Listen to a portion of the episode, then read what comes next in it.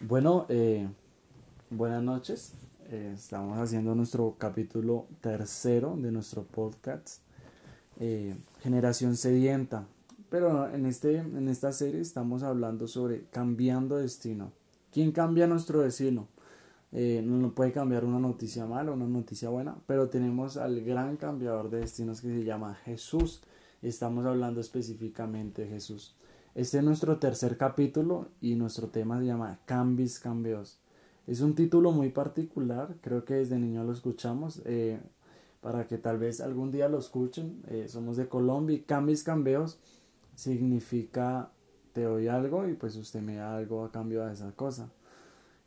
Y creo que Jesús en un momento muy crucial con una mujer que la Biblia nombra la samaritana hace un cambis cambios, pero Jesús no se quiere aprovechar de las personas, sino que él a veces necesita que le demos algo eh, para él darnos algo muy especial que vamos a hablar sobre este capítulo. Vamos a hablar sobre el capítulo 4 del libro de Juan, versículo del 1 en adelante. Todo el capítulo se habla sobre esta mujer. Que, tan, que este testimonio impactó tanto en la vida de estas personas, samarias y samaritanos, y creemos que Dios así puede cambiar nuestras vidas. Estoy al lado de, junto a mi hermosa esposa. Eh, amor, cuéntanos qué, de qué se trata este capítulo.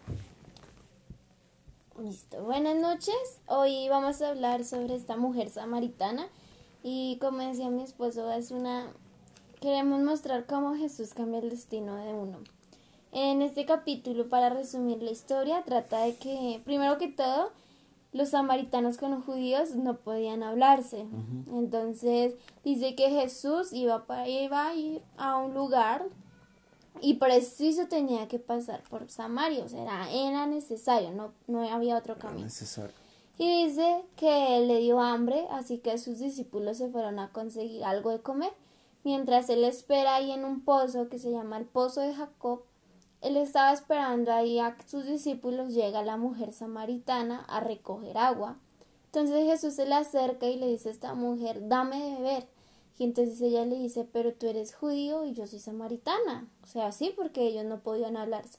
Así que le dice, si tú supieras quién soy yo y Dios qué quiere para ti, tú, yo te daría de beber. Entonces ella le dice, pero si usted no tiene balde o cántaro para sacar el agua, ¿cómo me va a dar de beber? Así que Jesús pues le da cuenta pues que ya no está entendiendo y le sigue hablando hasta que ella como que su espíritu empieza a despertarse y empieza a entender que esa agua no era un agua normal porque Jesús le dice, el agua que yo tengo es un agua que no, no va a volver a darse, es un agua que no va a tener que necesidad de, venir otra vez y, llenar el cántaro. Entonces dice que esta mujer, Jesús le dice, entonces ella le dice, listo, dame esta agua, pero ella, él le dice, eh, bueno, pero ve y trae a tu esposo. Y ella le dice, eh, no tengo esposo. Y Jesús le dice, bien has, dicho. Ah, cinco esposos has tenido y el que tienes no, es tu marido. Entonces, Dice ella como que, ay, usted cómo sabía. usted es un profeta. Creo que eres profeta, dice. Entonces, claro, yo creo que la, la señora diría, ve, ¿qué pasó aquí?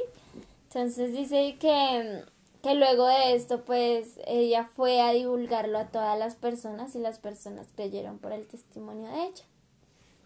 Así es, mi esposa ya nos resumió todo lo que es la historia. Vamos a ver unos puntos importantes. Eh, la mujer le dice, oiga, yo creo que usted es profeta. O sea, lo que me acaba de decir, o sea, usted no me conoce, los judíos y los samaritanos, no nos podemos hablar. Mm. Usted no me puede estar espiando. Creo que tú sabes la verdad. Y él le dice, listo, me has dicho la verdad. ¿Sabes por qué? Porque tal vez eh, me hubieras mentido y no, mi esposo está allí en la casa y no puede venir. Pero vemos que esta mujer es sincera y se expone delante de Jesús. Y le dice, mira, lo que pasa es que yo ya he tenido cinco relaciones y no funciona. Tal vez en mi vida amorosa no ha tenido mucho éxito, ¿cierto? Y Jesús le dice, listo, tú me has dado un cambio, eh, me dices como la verdad de tu vida amorosa y ahora yo te voy a dar nada más y nada menos que el agua de vida eterna, ¿cierto? Jesús le dice, si bebes de esta agua jamás tendrás sed. Después de esto, la mujer dice que sale corriendo, sale corriendo y comienza a decirle, no, mire que hay un man que me dijo que todo, me dijo la verdad sobre mi esposo y que no sé qué. Y dice Jesús que él se acerca y comienza a hacer grandes milagros, ¿cierto amor? Comienza a predicar y la gente se queda tan sorprendidos. Que la gente le comienza a decir, vea, mire, hay una mujer que vino acá a hablarnos de usted, que no sé qué, que no sé cuánto, pero ya no creemos ni siquiera en ese testimonio creemos porque lo que ella algún día nos dijo lo estamos viendo con nuestros ojos y ya no necesitamos un testimonio porque estamos viendo al rey, al Mesías, al que ha de venir o al que ha de venir, al que ha de venir, mejor dicho. ¿A qué queremos llegar? Tal vez para recibir el agua de vida tenemos que exponer quién realmente somos. Hablaba con unas personas y les decía, Jesús es tan bonito que Él sabe todo lo que vamos a hacer. Ahorita escuchábamos que aún sabe lo que Él vamos a hacer mañana. y lo está escribiendo. Y lo tiene escrito. Y sabiendo todo eso, ¿por qué le interesa que nosotros abramos nuestra boquita y le digamos nuestras profundas palabras, sabiendo lo que pensamos y lo que vamos a hacer? Ese es nuestro Padre, que aún sabiendo nuestras cosas, quiere que nosotros las pongamos. Hay una conexión, una confianza entre padre e hijo. Así pasó con esta samaritana. Descubrió que el que estaba al frente, nada más y nada menos, era el Mesías, el Hijo de Dios. Le expuso su, su falla, pero Jesús no la recriminó, ni por ser samaritana, ni por ser adúltera o tal vez fracasada o repudiada, porque en ese tiempo las mujeres que ya se habían divorciado tenían un repudio en la sociedad, porque no había nacido honrosa su esposo, tal vez había fallado. Bueno, a lo que queremos llegar es que Jesús nunca nos va a criticar. Él quiere que hagamos cambios, cambios, no porque Él se quiera aprovechar de nosotros, sino porque Él necesita ver qué es lo que hay en nuestro corazón para ver si podemos adquirir esa agua de vida. Sí, así es. Y vemos, a mí me impresiona en este, en este capítulo que dice que era necesario y podemos ver aquí que es necesario pasar por la situación que estamos pasando o todas las situaciones que hemos vivido, porque esta mujer fue necesario que ella cambiara de marido, cambiara de marido para que llegara un momento que se encontrara con Jesús. Jesús. Entonces yo creo que hoy al que escuche esta palabra es que Jesús le está llamando y le está diciendo, ¿quieres de beber? ¿Quieres esta agua? Pero por eso, no, no digamos, pero ¿por qué estoy en esta situación? No, Jesús sabe por qué, porque es necesario para que nosotros como que nuestro corazón esté dispuestos a hablar con Jesús. Porque si vemos esa mujer pudo decirle a Jesús, no, yo soy samaritana, a mí me hace el favor, no me habla. Sí. Pero ella sabía que era necesario sacar eso de que de pronto hasta estaba ocultando que tenía todos estos maridos. Sí, de pronto nadie más lo sabía y tenía esa carga guardada y tenía que contárselo a alguien. Entonces, hoy los animamos a que no digamos porque si no sepamos que Jesús hoy nos está hablando y dispongamos nuestro corazón a seguirle la charla a Jesús porque Él quiere el bien para nosotros. Veamos que esta mujer tuvo que primero que todo, ¿sí? Y ahí sí Jesús dijo, listo, ahora sí te doy de beber. Y empezó un cambio en su vida. Así es. Eh, mientras mi esposa estaba diciendo eso, ¿sabes qué, amor? Mm. Se me vino la historia de Saúl y Jacob que mira que Jacob se aprovechó del hambre o de la sed que tenía Saúl. Y le dijo, mira, te voy a dar este plato de lentejas, ¿cierto? Pero me tienes que dar la promesa Bueno, el, el qué? El privilegio de ser hijo mayor. En ese tiempo, mucho más atrás de esos, el ser hijo mayor tenía un privilegio grande, tanto espiritual y en terrenos o en herencia que tuviera el papá. Pero Jesús no fue como Jacob, vivo, avariento, sino Jesús, en vez de proponerle esa agua de vida para causarle un error o robarle algo, Jesús le estaba diciendo, ya, yo no te voy a robar lo que tienes, yo voy a tomar eso lo que tienes y lo voy a quitar para que seas libre.